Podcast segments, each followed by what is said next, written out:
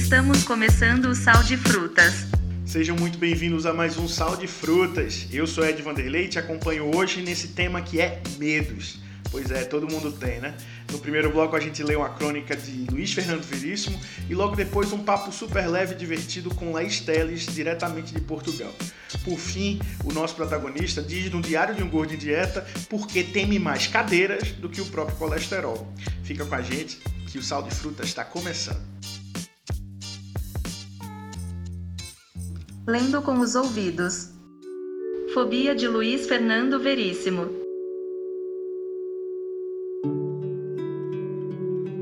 Não sei como se chamaria o medo de não ter o que ler. Existem as conhecidas claustrofobia, medo de lugares fechados, agorafobia, medo de espaços abertos, acrofobia, medo de altura. E as menos conhecidas, como a ilurofobia, que é o medo de gatos, e a trofobia, que é o medo de médicos, e até a 3KDKfobia, que é o medo do número 13. Mas o pânico de estar, por exemplo, num quarto de hotel, com insônia, sem nada para ler, não sei que nome tem é uma das minhas neuroses. O vício que lhe dá origem é a Gutenbergomania, uma dependência patológica na palavra impressa.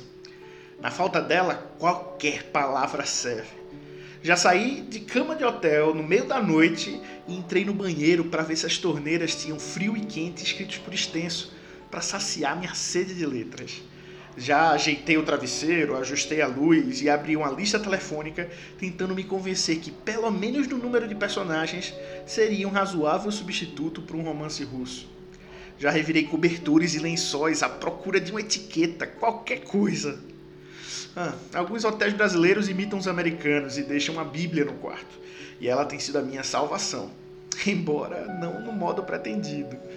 Nada como um best-seller numa hora dessas. A Bíblia tem tudo para acompanhar uma insônia.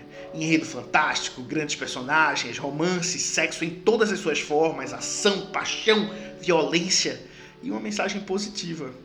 Recomendo Gênesis pelo ímpeto narrativo, o Cântico dos Cânticos pela poesia e Isaías e João pela força dramática.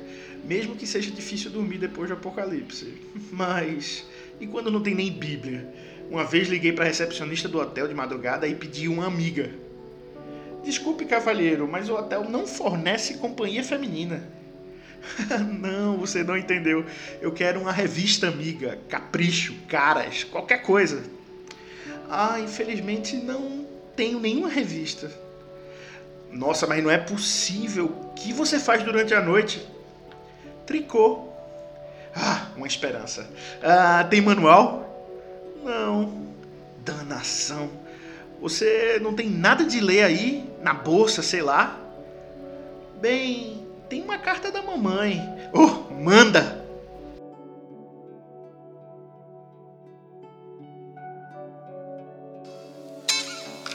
Pessoas notáveis que você deveria conhecer.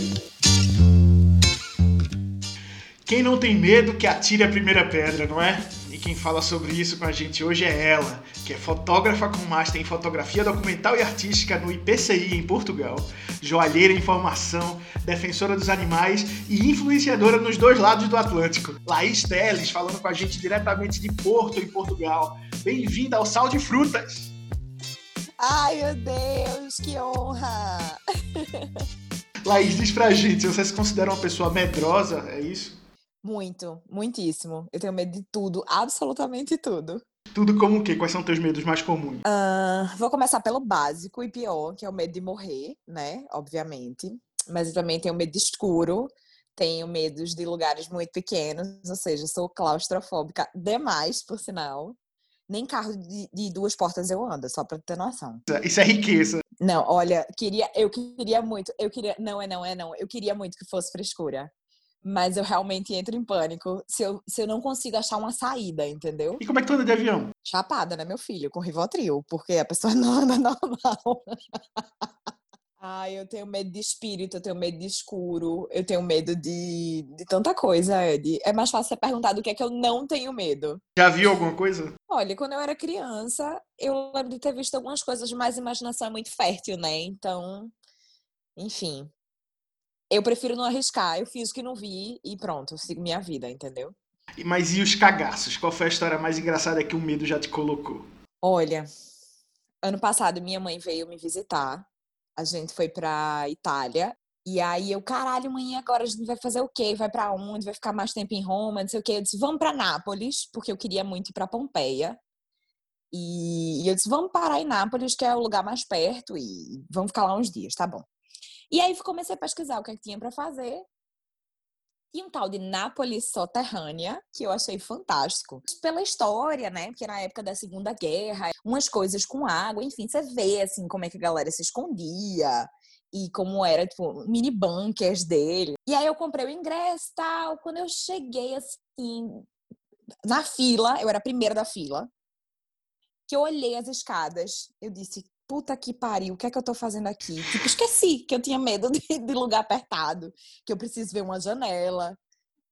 E eu fiquei travada, assim, olhando os degraus. Das... E aí chega o guia, né? Era em inglês o tour. Aí chega o cara assim, olá, bom dia, não sei o que. Olha, hoje vamos fazer o tour, vamos começar descendo 200 e não sei quantos degraus. E eu já começou a me dar falta de ar. E, eu... e aí começamos a descer e o sangue descendo junto, e eu disse: vou morrer, vou morrer, vou morrer, não consigo respirar. E aí comecei a andar e eu disse: olha, tô até respirando, ok. Só que assim, é uma coisa muito irracional, incontrolável, né? O, o negócio do medo. E eu, racionalmente falando, eu tava pensando: não, eu ainda tenho ar. Tá todo mundo respirando, tá todo mundo bem. Dezenas de pessoas fazem essa merda todo dia, ninguém morre, não é possível que eu vá morrer agora. Por quê? a gente foi descendo.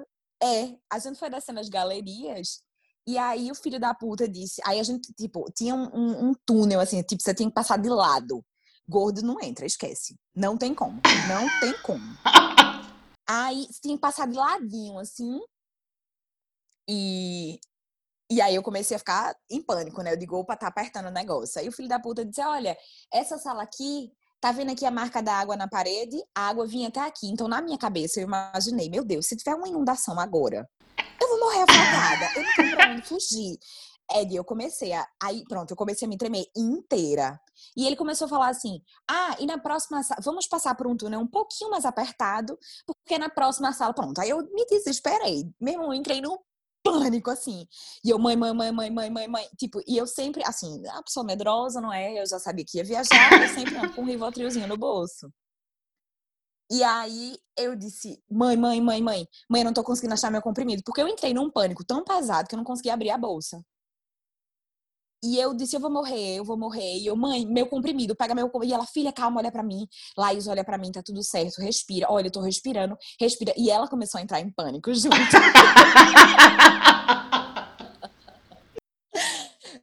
e aí, eu não tinha percebido, o, ca... o guia era brasileiro.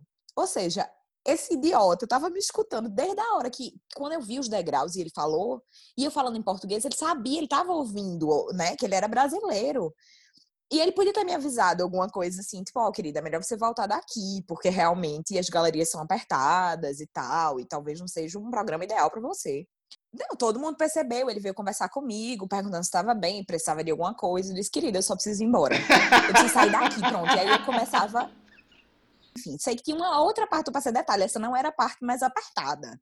Tinha uma que o cara tinha, a pessoa tinha que passar de lado e acocorada e com uma vela na mão, porque nem luz tinha nessa merda. E aí o cara disse: nessa parte os claustrofóbicos passam um pouco mal. Eu disse: não, querida, eu tô passando mal desde o começo.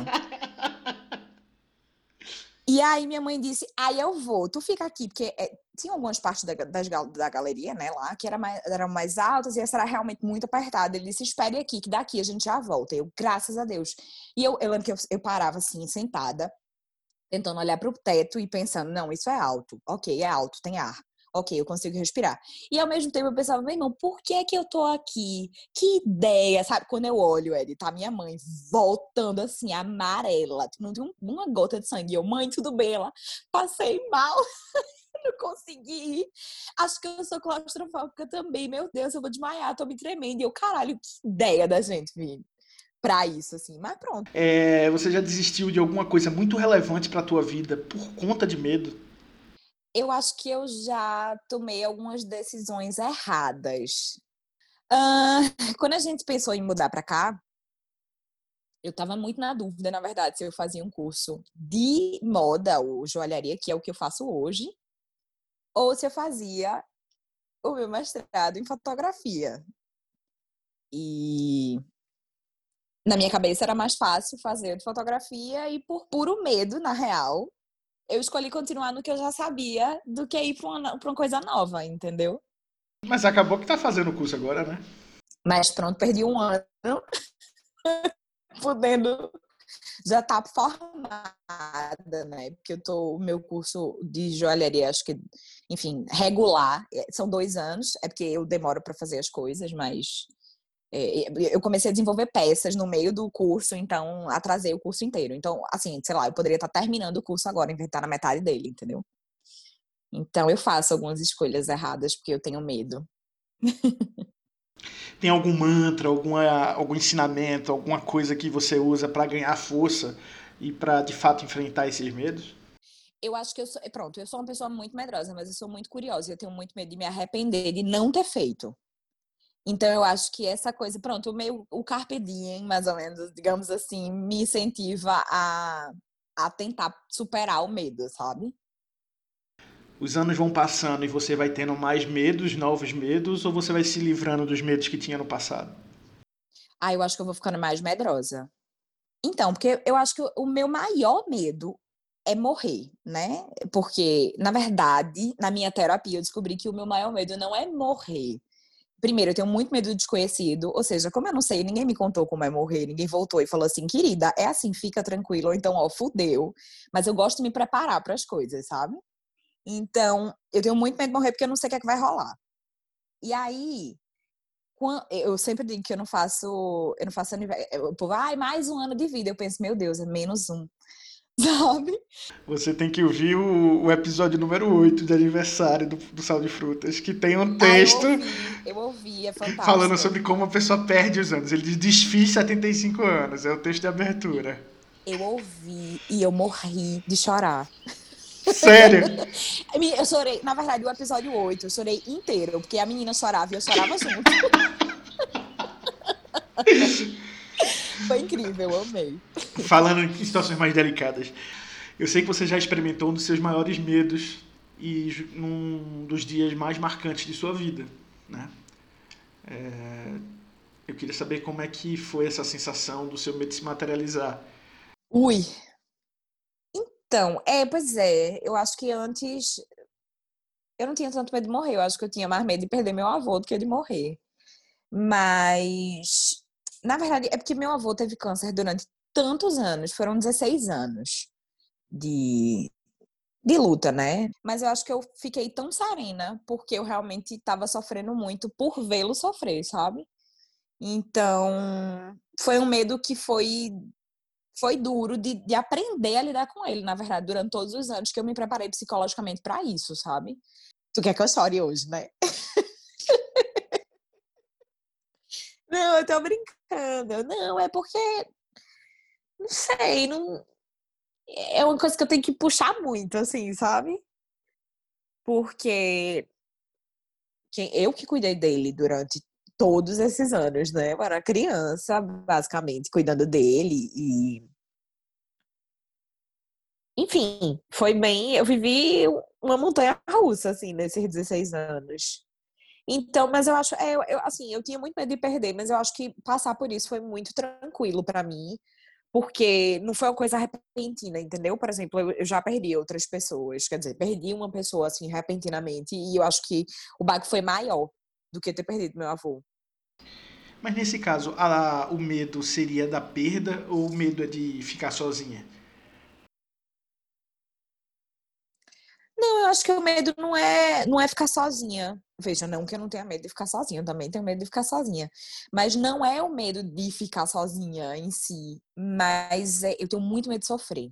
Tá, e uma coisa que eu morro, eu tenho muito medo de sofrimento, sabe? sofrimento, estresse, qualquer coisa que, que vai me tirar do meu equilíbrio, que eu, meu Deus, eu luto muito para conseguir. Então, tudo que vai me desestabilizar, eu começo a ficar nervosa, sabe? Então, como eu não sei que horas vai ser, eu acho que, eu acho não, esse é o meu grande problema com a morte. Se alguém me dissesse assim, olha, você vai morrer no dia tal, tal hora, de tal jeito, eu estaria mais tranquila. Juro por tudo no mundo. Eu tenho muito medo de não saber das coisas. Eu tenho muito medo do desconhecido. Só tu que estaria mais tranquila, porque todo mundo piraria. Né? Exatamente, né? mas eu estaria tranquilíssima. Quer dizer, beleza. Então quer dizer que tudo que eu fizer, eu não tenho. Tipo assim, eu vou pular de paraquedas, vou pular de bang jump, foda-se, vou fazer qualquer merda. Eu não vou morrer. Eu vou morrer tal dia, em tal lugar, tal hora. Olha que fantástico. Isso tiraria metade do medo da minha vida. Juro. Eu acho que eu sou um pouquinho controladora, né? Eu gosto de saber das coisas. Então. Quais são os teus próximos passos? O que é que tu queres da tua vida e o que é que tu não vai deixar o medo impedir? Eu não faço ideia. Se você me perguntasse isso antes desse lance todo de Covid, não sei o que, eu tinha milhares de planos. Por enquanto, meu plano é não surtar. Porque eu já disse, né? Eu morro de medo do desconhecido e não saber, assim, o amanhã, tipo, não saber quando isso acabar, não saber quando minha vida vai voltar ao normal, não saber quando eu vou poder viajar, quando eu vou voltar a trabalhar normal, porque, né, eu parei de trabalhar completamente. Eu acho que, por hora, assim, meus planos meio que foram escanteados. Meu plano agora é não surtar, de verdade. Meu plano é tentar controlar o meu medo do amanhã, sabe? A questão é que é quando a pessoa deixa, acaba deixando que esse medo impeça você de fazer as coisas, né? É, isso aí é um problema que eu não tenho, na verdade. Eu realmente vou com medo mesmo. Tipo, não. Eu tava pensando sobre isso. Tipo, a minha, entre aspas, a vantagem é que o meu, meu medo não paralisa, só que também é uma luta diária eu não ficar paralisada pelo medo, entendeu? Porque, veja, se eu tenho medo do amanhã, se eu tenho medo do, do que eu não sei, ou seja, eu não sei de nada, a gente não sabe do amanhã, a gente não sabe de nada, de caralho nenhum. Então, assim, a tendência, acho que se eu deixar, se eu relaxar, eu fico completamente paralisada, entendeu? Então, é uma luta acordar todo dia e, e, e vencer o medo. E não deixar de fazer as coisas que eu quero, né? Porque isso é o, é o fundamental tem medo de crescer, de envelhecer? Eu tenho medo de tudo, né? Então, mas eu acho que eu não tenho muito medo de envelhecer, eu tenho medo de ficar mal, assim, tipo, de não, não conseguir fazer minhas coisas sozinha. Na verdade, eu, eu não sou uma pessoa muito fã da velhice, eu não, eu não quero morrer velha, não. Eu sempre digo, as minhas amigas ficam putas, mas eu não quero morrer velha já digo, olha, se prepare, eu vou morrer nova. Se Deus me permitir, eu vou morrer, não vou, não, não vou passar pela velhice. É, não, não é porque eu tenho medo de morrer, mas eu prefiro que seja cedo, sabe assim? É louca, né? Meu Deus, a minha terapeuta vai surtar com esse episódio. Alguma história marcante que você leva de lição em relação a ter medo ou a superar o medo? Há muitos anos, na verdade, foi essa questão de morar fora, né? Então, para mim, ter de fato mudado, ter deixado tudo para trás, porque a gente tinha uma vida bem confortável e eu, eu vejo uma pessoa medrosa, chutar o balde e dizer assim, foda-se, eu vou começar tudo de novo e e sem saber de absolutamente nada. Eu acho que esse para mim, eu acho que foi a minha maior superação de medo assim, foi foi ter vindo e sem nada, dar a cara a tapa e sem saber o que, é que ia acontecer, sabe? Porque eu nunca tinha vindo para a Europa, eu nunca tinha colocado um pezinho aqui, eu não fazia ideia de como era, eu não fazia ideia de como eram as pessoas, eu não sabia uh, se eu ia. Veja, eu não sabia se eu ia andar na rua e eu ia conseguir me comunicar com as pessoas, mesmo sendo português. Até porque às vezes a gente fica assim: meu Deus, essa pessoa falou o quê? Né? Porque é a mesma língua, mas não é. Então, eu tinha medo de tudo de se eu ia arranjar trabalho, se eu ia ter dinheiro, se eu tinha dinheiro, eu tinha medo que meu dinheiro acabasse e eu não tivesse nem dinheiro para passagem para voltar para casa. Eu tinha tanto medo, assim, de tudo. Meu Deus, onde é que eu vou morar? E detalhe, né, que veio eu, Salomão e Aurora, ou seja, uma cachorra de 20 quilos, super medrosa, que a gente não pode deixar em qualquer lugar. Então, eram muitas coisas envolvidas e a gente tinha deixado muita coisa para trás então eu tinha medo que não desse certo e eu não conseguisse me adaptar, eu tinha medo do frio, eu nunca tinha pego um frio na vida. Então, enfim, tinha medo de tudo, velho, tudo mesmo. Antes de terminar, eu sempre peço para que as pessoas façam recomendações de textos, livros, músicas, enfim, coisas sobre o tema que elas acham que todo mundo se beneficiaria de consumir, né, que faria diferença na vida delas. Então, eu queria saber qual é a tua recomendação. Olha, devido à nossa conversa, eu vou dizer uma música que eu escuto toda vez que eu acordo cagada de medo, que é Amarelo, de Emicida, Maju e Pablo Vittar, que, enfim, é, é, como, é uma injeção de coragem na veia, assim, tipo, levanta, querida, e, e vai viver, sabe? Principalmente esse ano, porque eu espero, espero muito cantar isso o ano que vem, assim, tranquilamente, né? Que o ano passado eu morri, esse ano eu não morro. Eu tô preparando minha cabeça para isso. Esperemos, acho que vai servir para todo mundo ano que vem essa música, né? É, Belchior, meu Deus, que profeta, né? Bom, muito obrigado por tua participação aqui, Laís Teles. Foi inspirador saber como uma pessoa que se diz tão medrosa faz tanta coisa na vida e realmente enfrenta esses medos. É uma lição de todos os dias a gente não se deixar frear por esses receios e você tem mostrado aí que é possível. Ai, obrigado pelo convite, adorei. Pra nós perder não é opção, segue. De onde o vento faz a curva, brota o papo reto. Não deixa quieto, não tem como deixar quieto. A meta é deixar sem chão quem? Rio de nós sem teto. Tenho sangrado demais, tenho chorado pra cachorro.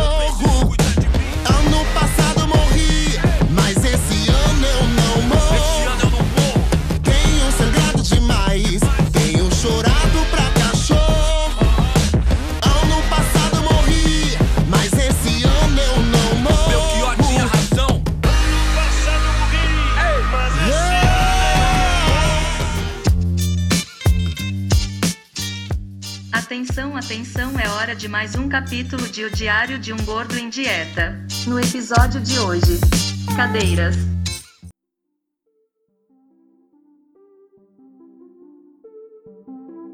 Grande austeróbilo. Eu não sento em qualquer cadeira porque sou gordo. Nenhum gordo senta, para falar a verdade. Se tem algo que não foi feito anatomicamente como é anunciada, é a tal da cadeira. E não tem questão de ego, de segurança, de frescuras. Sempre checamos a resistência da dita cuja antes de nos acomodarmos, em geral, com desconfiança. Cadeira é o tipo do objeto de uma casa, bar, boate que ninguém dirige tanta atenção.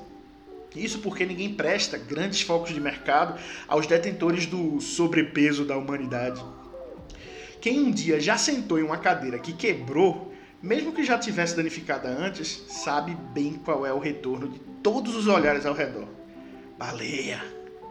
É, elas estão em todos os lugares, das mais variadas formas, cores, exibindo suas curvas e pernas sempre perigosas.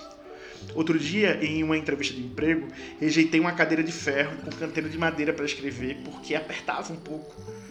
Nesses momentos de tensão, relaxar e ficar à vontade é importante. Optei pela velha de plástico com braços generosos que estava no canto. Pouco antes de responder a tradicional onde você se vê em cinco anos, as quatro pernas da bendita começaram a deslizar, a abrir. E eu virei tão sem jeito e rapidamente que acabei acertando a candidata do lado no focinho. Essas plásticas são as piores. Se for na praia, a situação é ainda mais preocupante. Você nunca sabe se leva o guarda-sol ou se salva a garrafa de cerveja, mas é fato que você, em algum momento, vai cair. Festinhas, igrejas, prefira ficar de pé. Alongar as pernas, fazer digestão e até parecer mais alto. Cadeira de cinema é outra desgraça. A pouca distância entre uma e outra é medida pelo braço do estranho ao seu lado, logo em cima do seu. Ela foi feita especialmente para que, se você se mover do assento para, sei lá, coçar a batata da perna, estará fungando o cangote do seu vizinho. Parece uma sina, mas toda vez que é um gordo que entra numa sala de cinema, ele senta justamente na cadeira quebrada. Aí você dá aquela disfarçada, passa um tempinho para ninguém perceber e muda de lugar. Mas você sabe que estão pensando.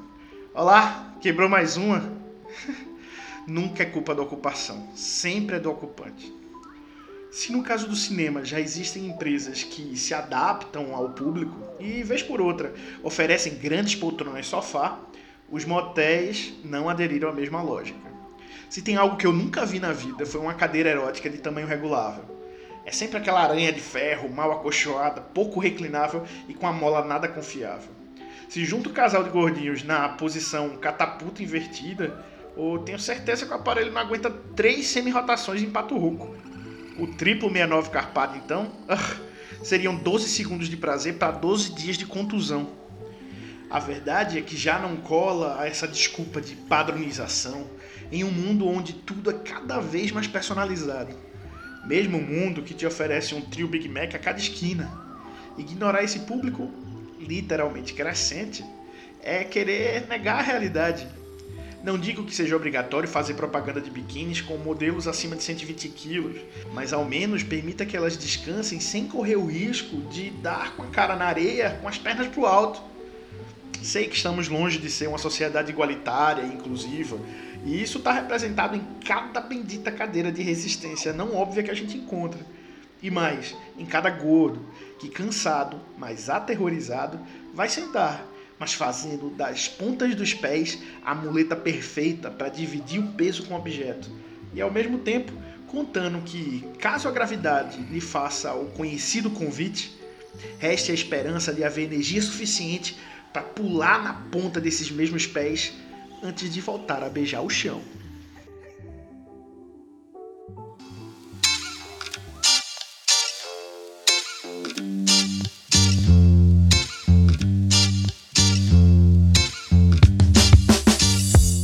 É, pessoal, esse foi o Sal de Frutas. Se quiser falar com a gente, basta usar a hashtag Hoje Tem Sal de Frutas em qualquer rede social.